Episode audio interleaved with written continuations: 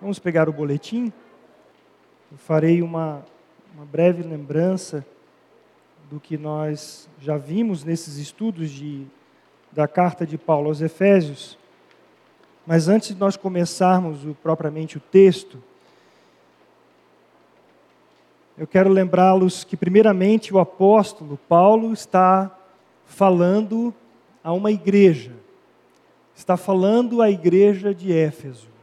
Ele escreve para aquela igreja, aqueles irmãos, e ele, sem dúvida, sabe que no ambiente eclesiástico, na igreja, existem pessoas em níveis diferentes de maturidade cristã. Uns mais comprometidos com o reino de Deus e outros nem tanto. Há também aqueles que são simples membros da instituição ou frequentadores da igreja, da reunião dos santos, sem entretanto serem membros do corpo de Cristo. Se eu não me engano, o pastor Glênio escreveu sobre isso na capa do nosso texto. Uma coisa é estar na igreja e outra bem diferente é estar em Cristo. Depois você leia, por favor. Então, certamente Paulo ele não esperava que aqueles que não são nascidos de novo, não são novas criaturas, não são filhos de Deus, eles dessem ouvido ao ensino do apóstolo Paulo. Ele espera que os filhos de Deus se submetessem a Cristo por amor e obedecessem a sua palavra. E da mesma maneira que a palavra de Deus para nós é, essa palavra são, ela, é, ela é direcionada aos pais, mas aos pais que nasceram de novo. Aqueles que podem receber a palavra de Deus no coração e submeter à vontade de Deus. No capítulo 4, nós vimos, num, algum tempo atrás, quando o apóstolo Paulo, ali no capítulo 4, versículo 1, ele diz assim: Rogo-vos, pois, eu, o prisioneiro no Senhor, que andeis de modo digno da vocação a que foste chamados. O que, que ele está dizendo como modo digno da vocação a que fomos chamados? Paulo, então, ele começa uma série de exortações à igreja, dizendo sobre a influência da própria comunidade cristã sobre as nossas vidas, sobre a vida da igreja de Éfeso e o movimento contrário que a sociedade faz, porque ela não conhece a Deus. Então, enquanto nós temos a influência da palavra sendo ministrada, da comunhão, do partir do pão, das orações, quão isso é importante em nossas vidas. O mundo ele caminha no sentido contrário. E é por isso que lá no versículo 16 do capítulo 4, ele diz que a igreja funcionando como um, um corpo bem ajustado, pelo auxílio de toda junta, segundo a justa cooperação de cada parte, efetua o seu próprio aumento para edificação de si mesmo em amor. Então, não é simplesmente uma instituição, como nós vimos há um tempo atrás, no grupo da liderança da igreja, um estudo sobre a videira e a treliça. A treliça é onde a, é o lugar que a videira vai se apoiando para crescer. Então nós podemos ver que a instituição, a primeira igreja batista em Londrina, CNPJ, a sua organização, é, é uma treliça. Mas ela não é a mais importante. A importante é o corpo de Cristo que é a videira, que cresce ligada ao Senhor. E essa justa cooperação, esse ambiente que nós vivemos, ele promove a edificação de nossas vidas. No capítulo 5 de Efésios, nós vimos também que o modelo para a igreja e para cada vida individualmente crescer na vontade de Deus é a própria pessoa de Cristo. Quando ali no capítulo 5, versículo 1 e 2, Paulo diz assim: Sede, pois, imitadores de Deus como filhos amados, e andai em amor, como também Cristo nos amou e se entregou a si mesmo por nós, como oferta e sacrifício a Deus em aroma suave. Então, a partir desse texto, a partir daí então, ele vai lembrar a igreja de Éfeso. No versículo 18, assim: Não embriagueis com vinho, mas sede cheios do Espírito. Nós vimos sobre isso. Se você quiser relembrar esse estudo, você pode procurar aí no canal do YouTube da nossa igreja. Depois ele vai falar sobre sujeição de uns aos outros no temor de Cristo. No capítulo 5, versículo 21. E daí nós vimos também sobre as mulheres, sobre as esposas, serem submissas ao seu próprio marido, como ao Senhor, Efésios 5, 22. Depois nós temos o texto de Efésios capítulo 6, 1, que diz: Filhos, obedecei a vossos pais no Senhor, pois isto é justo. Esse será o próximo estudo.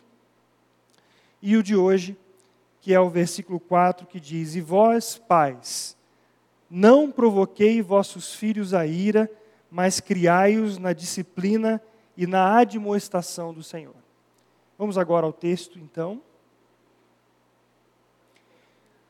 Um lar edificado por Deus tem como marca crucial a obra de Jesus Cristo na cruz. Esse é o evangelho completo da substituição e inclusão do pecador em sua morte e ressurreição. Se o Senhor não edificar nossos lares, como diz o Salmo 127, tudo o que fizermos será inútil. Todos os recursos que utilizarmos, educadores, pastores, psicólogos, etc., que colocarmos acima da palavra de Deus, nos levará ao fracasso. Tem gente que gosta de arriscar, não é? Tem gente que gosta de falar assim, não, vamos ver o que, que dá fazer de outra maneira. E esse é um grande risco, risco de vida. Porque a palavra de Deus, ministrada, falada pelo próprio Deus, que zela sobre a sua palavra para cumprir, é a única palavra, a única verdade que permanece para sempre, como diz o Senhor. Dependermos do Senhor, descansarmos nas instruções, na direção que Ele nos dá, na revelação a nós, seus filhos, é o que nós precisamos. Então, nós vemos uma série de recursos que nós podemos utilizar, mas não depender deles para que os nossos filhos sejam filhos segundo o coração de Deus. Esta é uma realidade e uma verdade que todos os filhos de Deus precisam ter firmes no coração, para que, crendo na palavra do Senhor, ministrem essa palavra aos filhos. Esse é um ponto fundamental nesta meditação nas Escrituras, para que nós avaliemos como nós estamos andando em relação à verdade da palavra de Deus. A família é o núcleo natural da formação de um indivíduo. Sem levar em conta os contextos secundários, é o ambiente familiar o cerne em que cada um de nós deveria ser amado, alimentado, educado para ser gente e viver em sociedade. Há um tempo atrás, nós estávamos aqui numa conferência da família e eu pude o privilégio trazer uma mensagem sobre família. Lugar é porto seguro ou lugar onde nós somos feridos? Como a minha casa e a mim como marido, a você como marido, como líder da sua casa, como nós temos trabalhado para que esse lar, a nossa casa, seja esse ambiente, um cerne, o lugar onde nós somos amados, tanto nós quanto os nossos filhos, nós somos alimentados, nós somos instruídos, educados para ser de fato gente, para poder viver em sociedade, para resplandecer com a luz do Evangelho de Cristo. Esse é um ponto também muito importante, porque como nós temos visto, principalmente nesse período de pandemia, lares em completo conflito em distorções totalmente longe da palavra de Deus e as consequências se acumulando. A tristeza de vermos pessoas aflitas com os seus filhos, com esposas aflitas com seus maridos, com os seus filhos, porque distanciaram-se vagarosamente da palavra de Deus. São os pais, se a família é esse ambiente, os pais são os primeiros e principais responsáveis pela formação física, emocional e espiritual de seus filhos. São o pai e a mãe que, em condições normais, devem suprir e conduzir seus filhos à maturidade. Delegar essa responsabilidade a outros é negligenciar o mandado de Deus, com consequências negativas para a família. E nós temos visto isso com muita frequência. Pais que delegam a um celular, a um tablet, pais que delegam à escola, pais que delegam à igreja a responsabilidade de conduzir os seus filhos, em todos os aspectos. Eu sei que muitos de nós, por conta de tantas lutas, de aflições, têm ficado um pouco perdido. E eu, meditando sobre eh, esse texto, eu falei assim: é uma oportunidade de nós pararmos e avaliarmos onde nós estamos neste redemoinho da história. Como nós estamos em relação ao trato com a palavra de Deus e, a, e, a, e o trato desta palavra no nosso coração aos nossos filhos. Se nós, hoje, não tivermos certeza, convicção, clareza de que nós estamos submissos ao Senhor e de que Ele está dirigindo as nossas vidas e através, por meio das nossas vidas, nós estamos conduzindo o nosso lar, e eu falo aqui principalmente aos maridos, nós vamos deixar esse barco caminhar, navegar em direção à rocha. E ele vai se chocar, e o estrago vai ser grande. Muitas famílias estão hoje fazendo água na sua, navega na sua navegação. O seu navio, a sua família está fazendo água. Mas é tempo de nós olharmos para a palavra de Deus e sermos socorridos por ela. Pais que estão desesperados porque não sabem o que fazem mas em algum momento o Senhor Jesus ficou em alguma ilha, ficou em algum lugar, e nós talvez estejamos caminhando, nos baseando em nossas próprias forças. Mas o Senhor é socorro bem presente na angústia, o Senhor é socorro em todo o tempo, e Ele pode fazer como a Pedro, Ele pegar, quando clamarmos misericórdia, Ele nos sustentar e nos levantar mais uma vez. Os filhos são herança do Senhor, amados. São presentes dados por Deus. Assim diz o salmista. Vamos ler juntos? Herança do Senhor são os filhos, o fruto do ventre, seu galardão. Salmo 127, 3. A herança é algo dado por vontade do doador. E os filhos são presentes do Senhor para os pais. Eles nunca deixarão de ser filhos, mas são do Senhor. E o tempo em que temos autoridade sobre suas vidas é tão limitado, é tão curto. Estava considerando com o irmão esse, essa semana como o tempo passou. O Emanuel agora está noivo, querendo casar. Mas há pouco tempo, ele é o filho mais velho, estava sendo embalado em nossos braços. A Isabela vai fazer 18 anos. Era menininha, brinquei com ela ontem. Estava há pouco tempo, né, entre aspas, no colo. Passa muito rápido, amados. Vocês sabem disso. Os pais que têm filhos já adultos falam assim: puxa, como foi? E aí eu conversando numa reunião nossa de terça-feira dos arautos, falando que os avós têm um grande privilégio de corrigir aquilo que deixaram de fazer com seus filhos, hoje eles têm os netos. Mas nós não temos curso para pais. Nós somos pais e antes de sermos, ninguém fez um laboratório conosco. E nós aprendemos, aprendemos com os exemplos, aprendemos com os nossos erros, mas aprendemos principalmente aos pés do Senhor. Veja só, o termo criar, usado por Paulo, quer dizer alimentar até tornar-se maduro. Esse termo criar que Paulo usa. Alimentar até tornar-se maduro.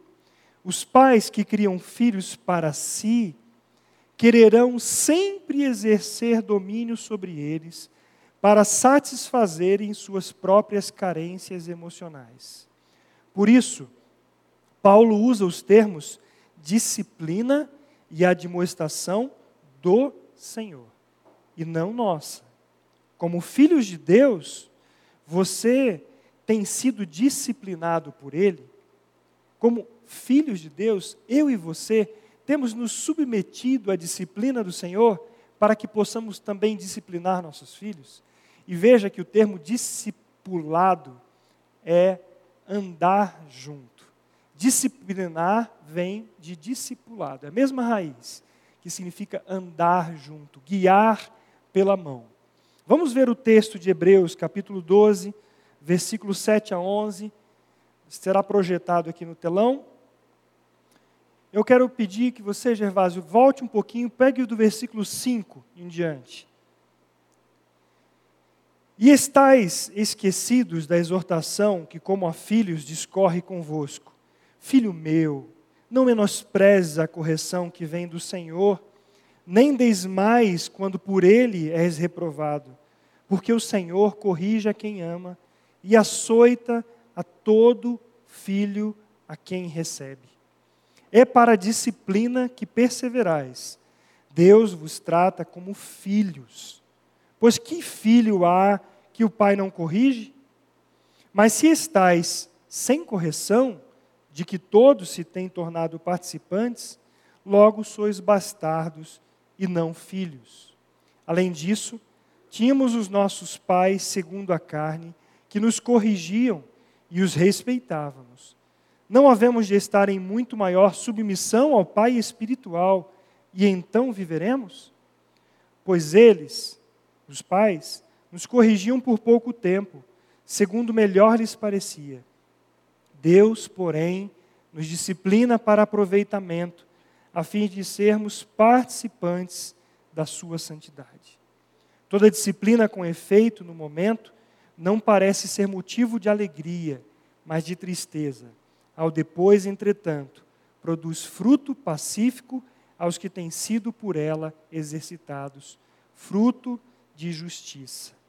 Então nós precisamos, como pais, passar pela disciplina do Senhor. Sabe para quê?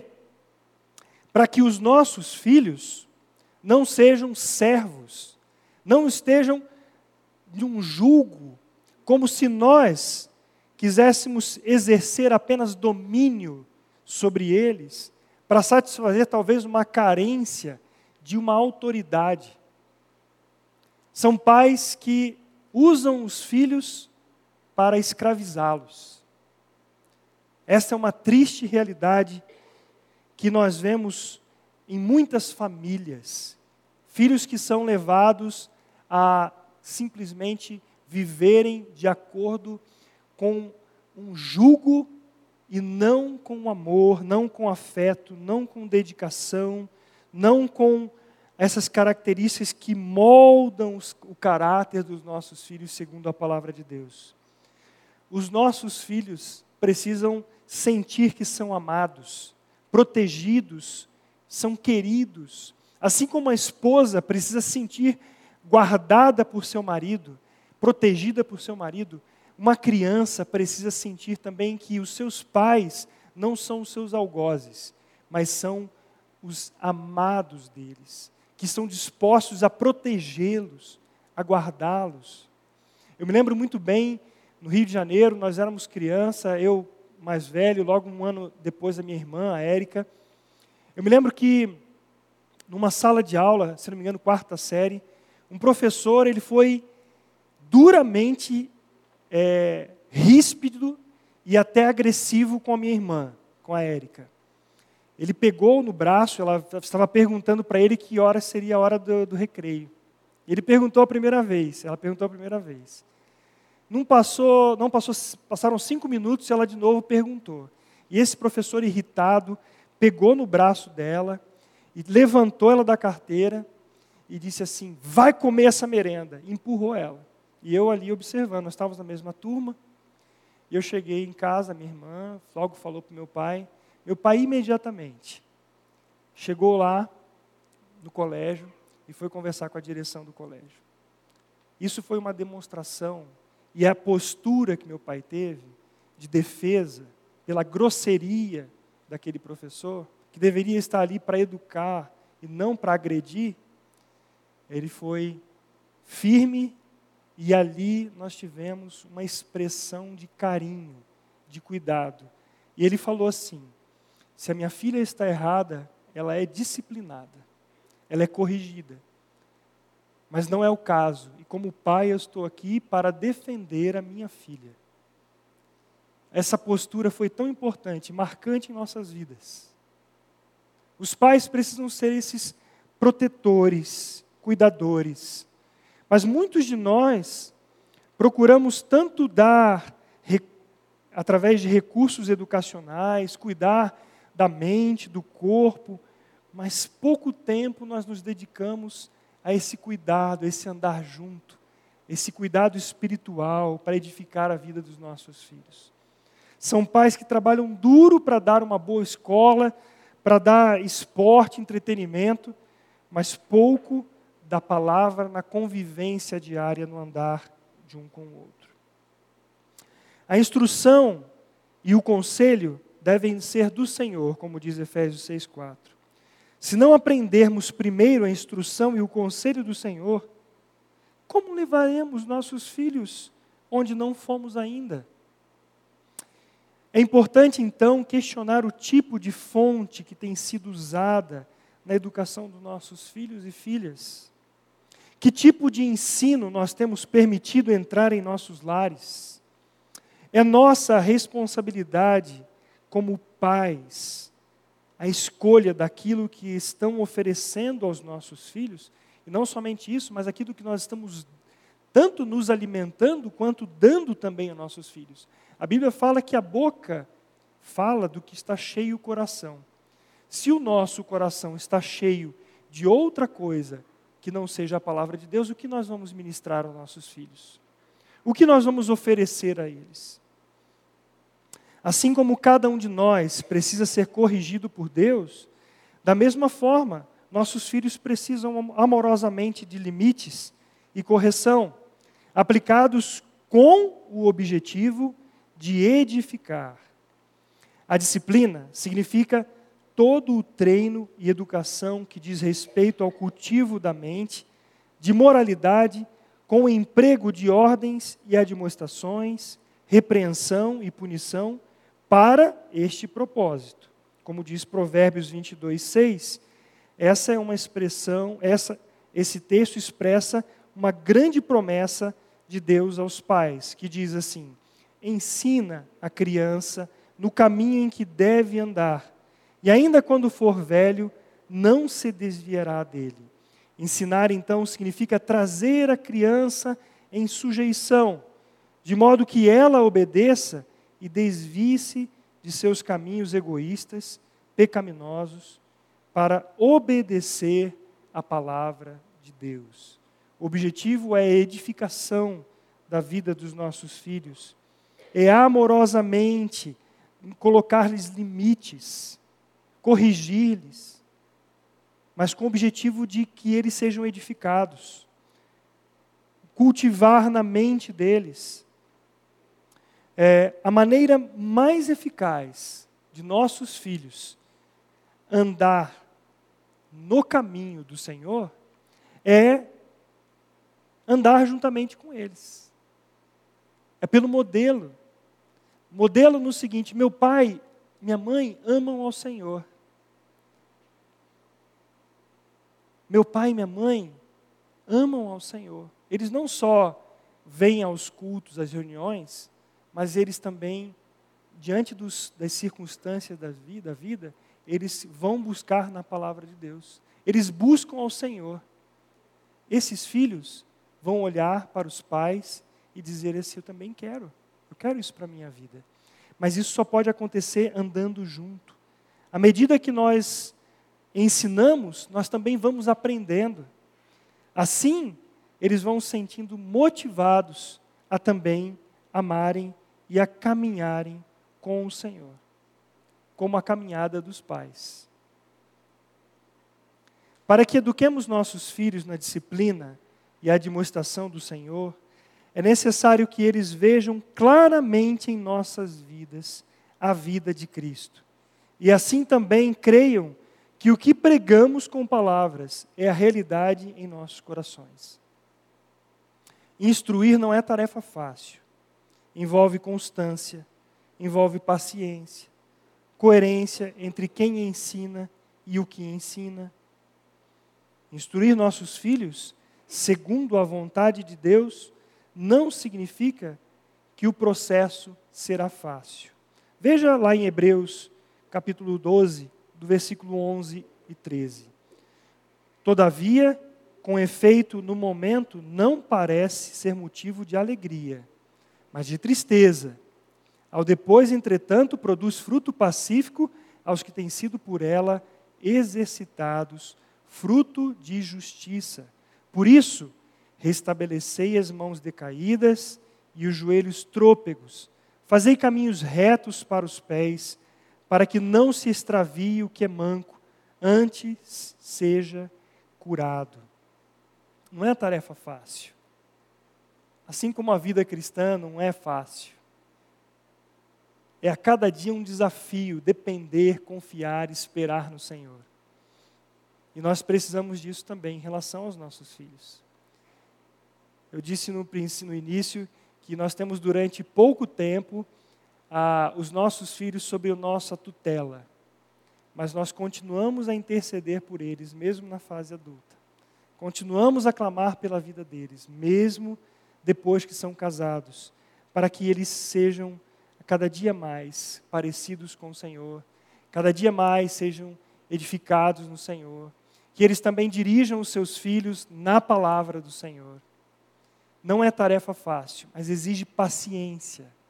E eu preciso a cada dia clamar ao Senhor: Senhor, dê-me paciência, fruto do Espírito, para conduzir a minha família, para educar meus filhos porque são vidas preciosas para o Senhor.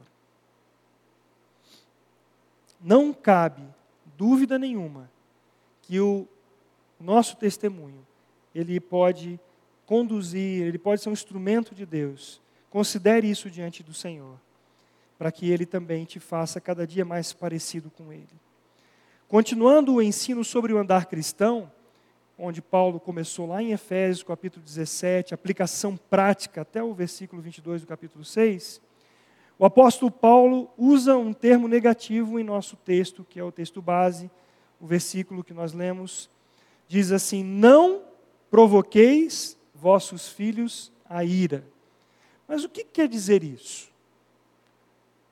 Quanto a essa questão, nossos modelos, aqueles modelos que nós tivemos na nossa educação, têm grande influência.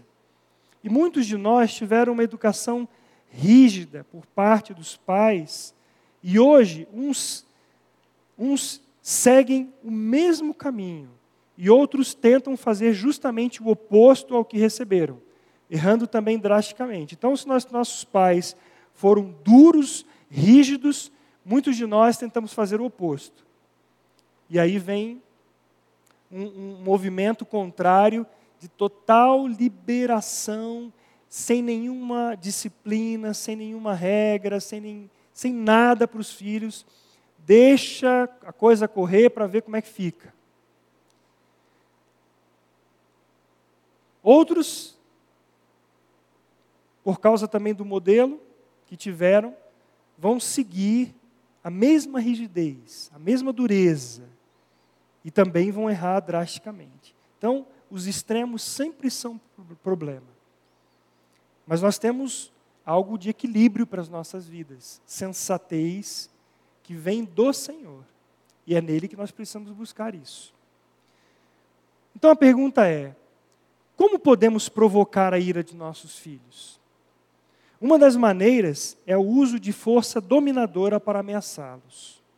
Muitos de nós faz isso. Quantas vezes já fiz isso? Pais que usam punições injustas gerarão no coração dos filhos um sentimento de raiva e até desespero. Pais podem elevar tanto o nível de exigência por meio de críticas pesadas e contínuas sobre os filhos, que os levarão ao desânimo, como diz Paulo à igreja em Colossos, lá em Colossenses 3,21. Esse texto de, de, de Paulo fala para que, paralelo ao texto de Efésios, que nós não, Efésios 3, vamos abrir lá, 3,21, diz assim: Pais, não irriteis os vossos filhos, para que não fiquem desanimados. Sabe aquela pressão, aquela cobrança, aquela insistência, nada está certo? Isso vai abalar psicologicamente os seus filhos, os nossos filhos. Filhos que, quando o pai chega em casa, eles já começam a tremer. Talvez esses pais não percebam o quanto eles são duros com os seus filhos. E o quanto eles estão levando os seus filhos a desanimarem. E até, como nós vemos em muitos casos, a desesperar da vida.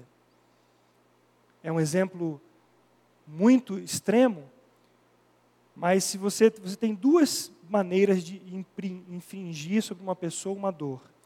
Você pode fazer isso de maneira pouco intensa durante muito tempo, ou você pode aplicar de muita intensidade durante curto tempo. Agora, se você alia grande intensidade durante um longo tempo, você destrói uma pessoa.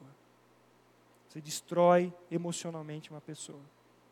Veja como o que nós temos na nossa mala, que nós trazemos de, da, nossa, da nossa genética e da nossa educação, pode tanto abençoar quanto também destruir a vida daqueles que nós tratamos.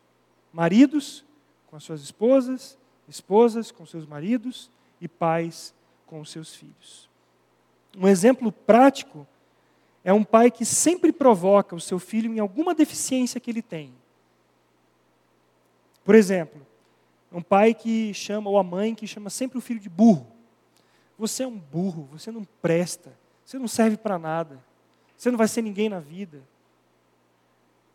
Esses dias eu estava no mercado e eu vi uma mãe pegar uma criança, uma mãe forte. Ela pegou aquela criança pela orelha. Eu já fiz isso. Eu me arrependo. Só a misericórdia de Deus, para tratar depois com a gente. Mas quando a gente vê alguém fazer isso, fala assim: meu Deus, eu fazia isso, eu já fiz isso. A mãe pegou aquela filha pela orelha e deu uma sacudida e jogou assim e falou assim: se você pedir mais uma vez para comprar biscoito, eu te arranco essa orelha. Aí parece que um espelho bate na frente assim. Aí você fala: Oh Deus, tem misericórdia. Tem misericórdia das nossas vidas. Como nós usamos maridos que usam as esposas para descarregar a sua ira, problemas no trabalho, e chega em casa e descarrega. Esposas que também têm os seus atritos, chegam em casa e descarregam. E quem que é o, o vasinho mais frágil? É a criança. Só que essa criança cresce. E uma hora ela se rebela, uma hora ela tem força. E nós vemos que casos de filhos que batem nos seus pais. Mas o que, que aconteceu? Por que, que meu filho é assim? Por que, que ele, o que, que você plantou na vida dele? Foi, foi amor, foi afeto, foi temperança, foi ministrada a palavra ao coração dessa criança? Nós, às vezes, somos tão ríspidos com os nossos filhos, às vezes, nós chamamos a atenção dos nossos filhos em público. É, é terrível ver isso. Às vezes nós vemos esposas chamando a atenção dos seus maridos em público. Às vezes nós vemos o contrário, maridos que chamam a atenção. Gente, isso está ferindo. Maridos, prestem atenção.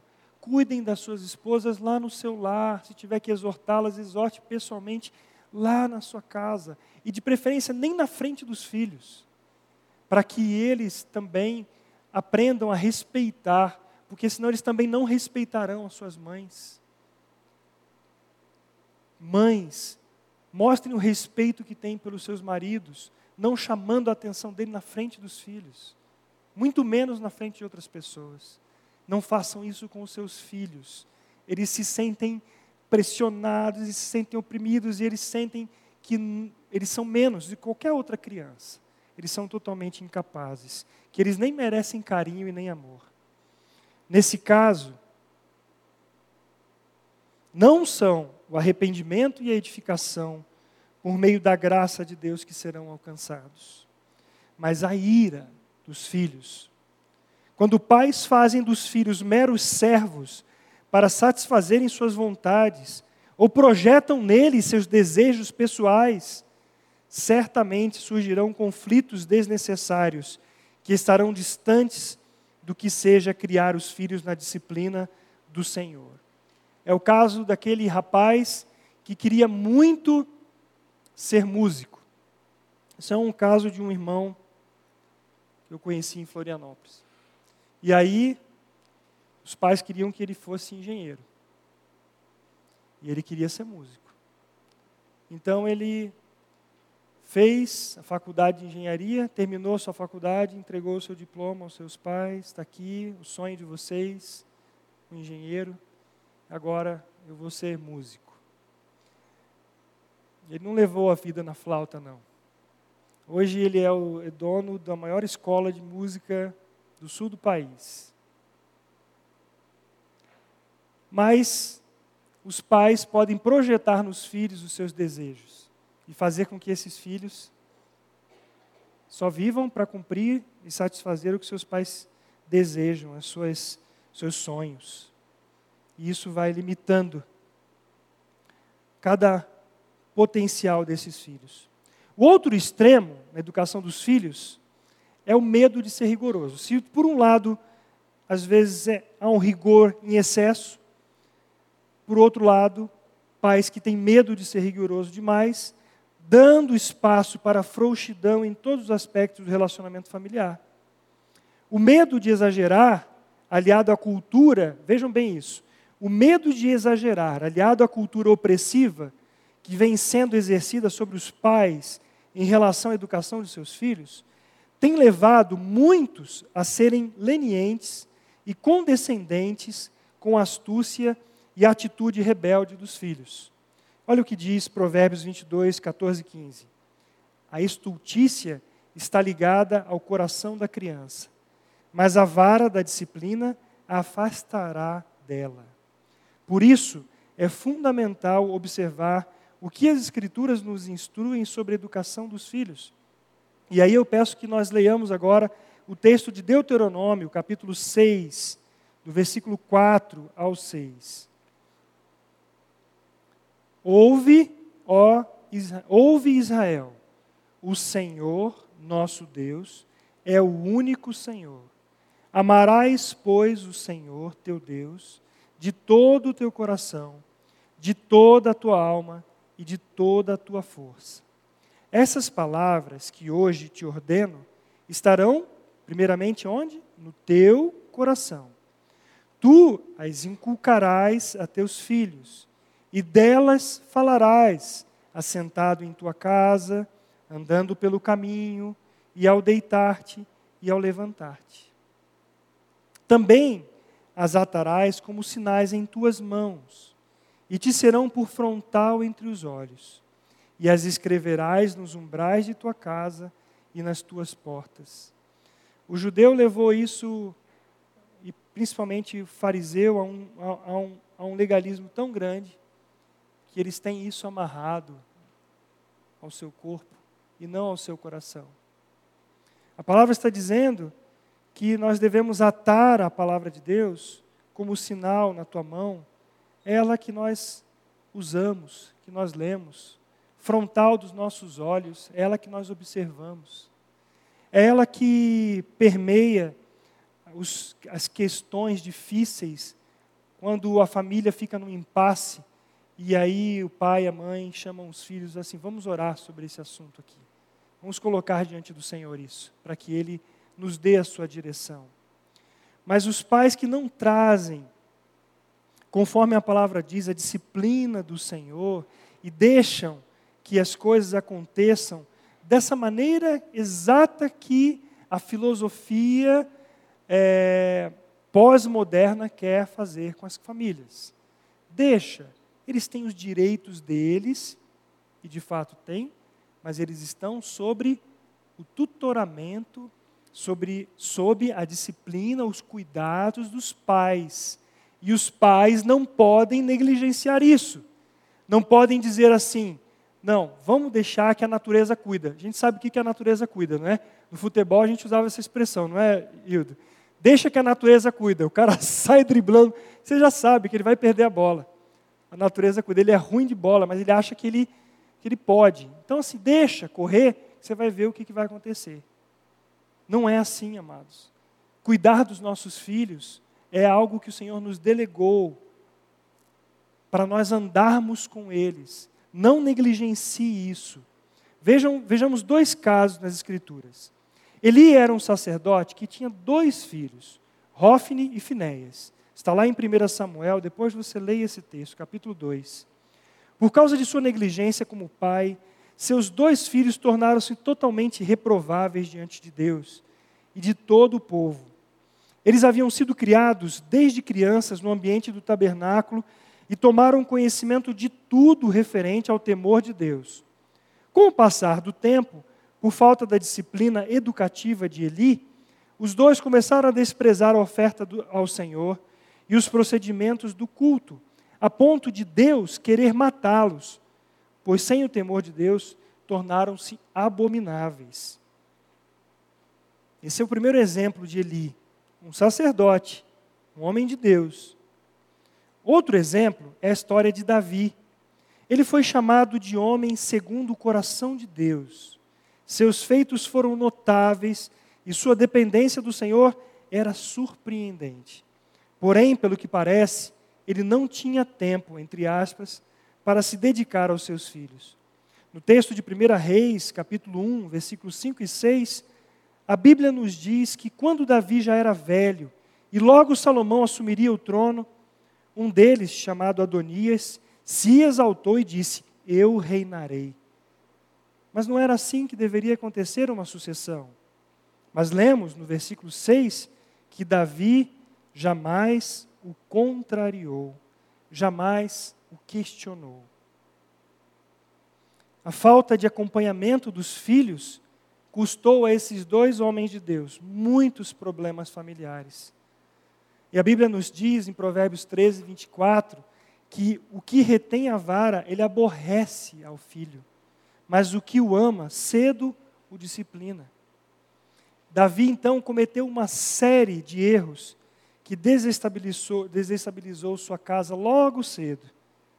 Nós temos aí o caso de um dos filhos dele, chamado Aminon, que vai abusar da sua irmã Tamar e que levou depois Absalão, seu irmão, a matar Aminon. Depois, depois o próprio Absalão tentou tomar o reino de seu pai e acabou sendo morto.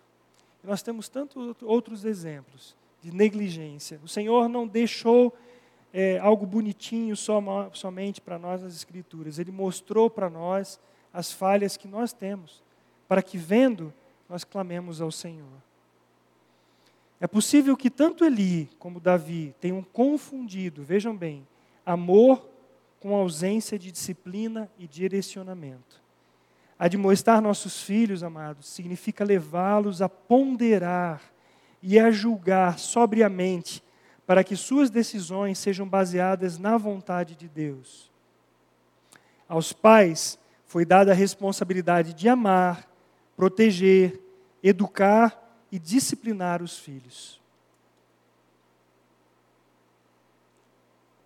Quando eles são deixados por si sós, sem receberem o ensino baseado no amor de Deus, com disciplina e administração, os pais só terão um resultado esperado: a vergonha, como diz Provérbios 29, 15.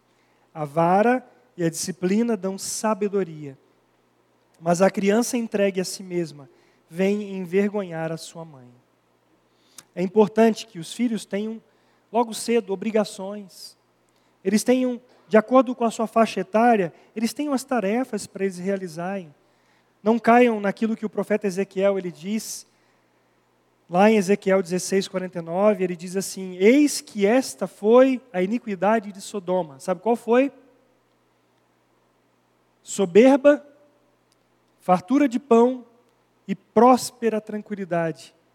Teve ela as suas filhas, mas nunca amparou o pobre e o necessitado. Os filhos não aprenderam isso com seus pais. Eles não tiveram, eles foram soberbos, achando que eram os melhores. Tinham tudo na mão. Filho quer isso, dá, quer aquilo, dá. Ele não aprende a, a ver que isso tem um valor. Próspera tranquilidade. E se desviaram totalmente do Senhor. A responsabilidade de criar e educar os filhos não é da igreja, muito menos da escola.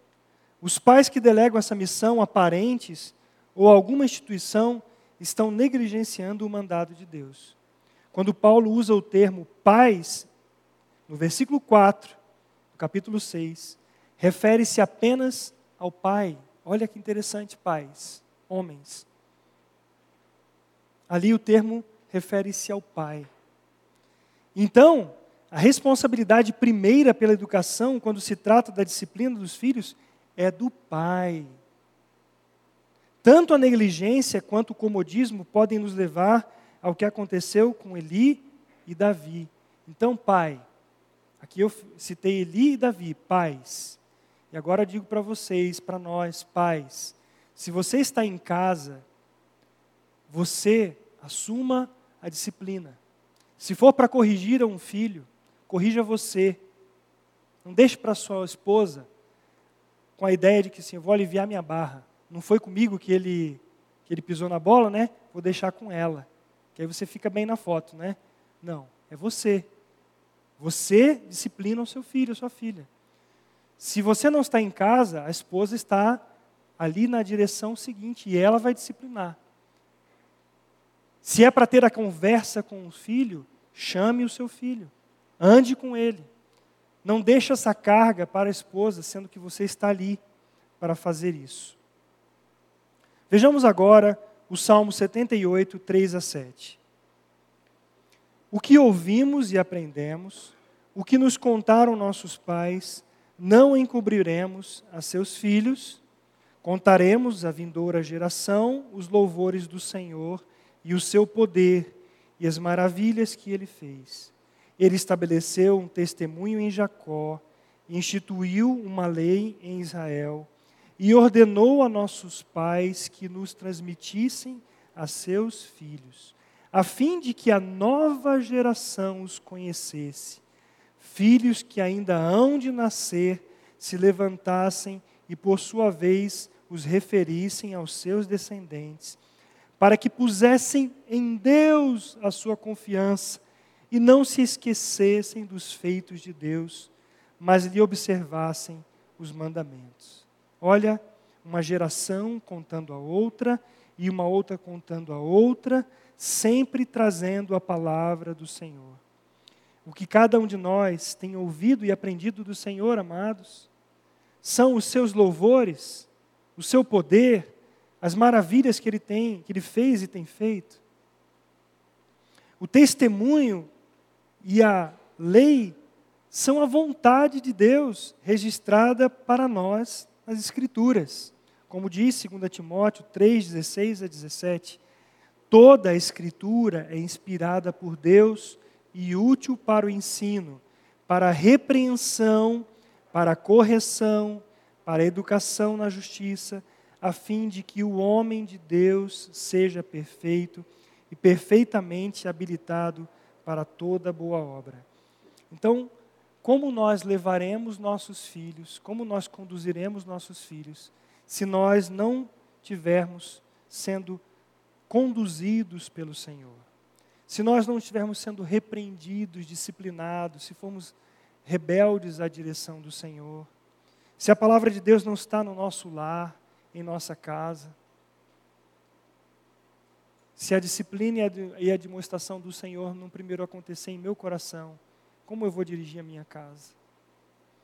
Agora, uma coisa importante de nós considerarmos aqui, amados: nós não somos perfeitos, nem nossos filhos são perfeitos. Nós não devemos pensar que se nós criarmos nossos filhos direitinho, eles não vão passar por provas, eles não vão passar por crises. Certamente, eles passarão por provas e passarão por crises. E podem falhar também, na hora de tomar suas próprias decisões. Então, embora seja necessário que os filhos não vejam os pais como iguais, eles saibam que pai é pai, mãe é mãe. Eles não, não, não tratem os seus pais como iguais, que muitas vezes é com falta de respeito, e muitos pais nem percebem isso. É filha, é filho falando com mãe de uma maneira tão grosseira que fala assim: não é possível que essa, esse filho ele, ele ame de fato a mãe, porque é o jeito que trata. Mas, embora seja necessário que haja essa distinção clara para os filhos, é muito importante que nós sejamos amigos dos nossos filhos. Nós andemos juntamente com eles. Eles vejam que, embora pais e com autoridade, esses pais também sabem pedir perdão. Quando erram, sabem chegar para os filhos e dizer: Pai, filho, eu errei, me perdoe. Quantos pais que não têm um coração quebrantado, que não chegam para os filhos, erram, o, pai, o filho, pai, mas o senhor não fez, o senhor não faz assim. E o pai logo já dá uma resposta, a mãe já logo dá uma resposta, para poder minimizar, abafar tudo, e não podem pedir perdão. Acham que vão estar se diminuindo na frente dos filhos? Pais precisam aprender a pedir perdão. É necessário isso, amados. Porque nós não somos perfeitos e nem eles são perfeitos. E se nós não andarmos com os nossos filhos, se nós não amarmos, caminharmos com ele, eles vão ter uma porta aberta para os vícios, eles vão ter para as drogas, para marginais, para tudo que o mundo oferece. O que devem fazer os pais ao perceberem que têm sido negligentes no ensino, na repreensão, na correção e educação de seus filhos, como diz o texto que nós lemos? Considere então as seguintes questões. Primeiro, nunca, nunca é tarde demais para corrigir o percurso dessa embarcação. Identifique e confesse as atitudes erradas em que você tem falhado. Identifica isso, para. Esse aqui é o tempo que nós estamos tendo agora para fazer isso, mas você pode investir tempo, você e sua esposa, orando, conversando sobre isso, identifique, confesse ao Senhor. Peça a Deus que lhe dirija e lhe dê sabedoria e graça na correção dos problemas, sejam eles a preguiça que você tem de, de, de dirigir a sua casa, o orgulho, a irritabilidade, a permissividade, a incoerência e prioridades erradas. A santificação, amados, é o despojar do velho homem e seus feitos, levando sempre por toda parte o morrer de Jesus em nosso dia a dia, para que a sua vida se manifeste em nós. Lembre-se que já fomos perdoados por Deus em Cristo e que um coração verdadeiramente quebrantado e compungido, Deus não rejeita. Viva a cada dia na perspectiva da obra de Jesus Cristo na cruz, por você e por sua família. Não, não fique carregando um fardo nas costas da culpa, Confesse diante do Senhor com verdadeiro arrependimento, mas lembre-se de que o Senhor Jesus Cristo já levou tudo isso na cruz. Quantos erros eu já tive na educação dos meus filhos. Quantas coisas que quando me lembro ainda choro. Mas o Senhor disse: Eu já levei sobre mim todo o teu pecado. Nós, hoje, damos conta de fazer aquilo que nós somos, nós temos. Os nossos pais erraram conosco? Sem dúvida. Mas eles fizeram o que dava conta de fazer. Não fique colocando peso sobre eles também. Eles fizeram o que eles puderam, o que eles tinham. Ninguém dá o que não tem. E o que eles tinham, eles deram. Mas hoje é a nossa vez. Então busque no Senhor. Eu quero dar a oportunidade agora que você feche os teus olhos. Queria pedir já que o Júlio, o grupo, venha. Mas que você agora colocasse um tempo diante do Senhor para refletir. Pai, o Senhor que é Pai, me ensina a ser pai, me ensina a ser mãe, a dirigir meus, meus filhos segundo a tua palavra. Logo em seguida, nós vamos cantar um cântico que fala que Deus começou boa obra e Ele é fiel para completá-la.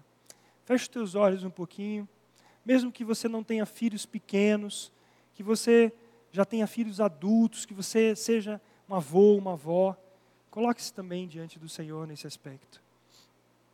Se tiver algo a confessar, confesse diante do Senhor, a pedir o perdão do Senhor lembrando que você já é um perdoado dele. Paizinho querido.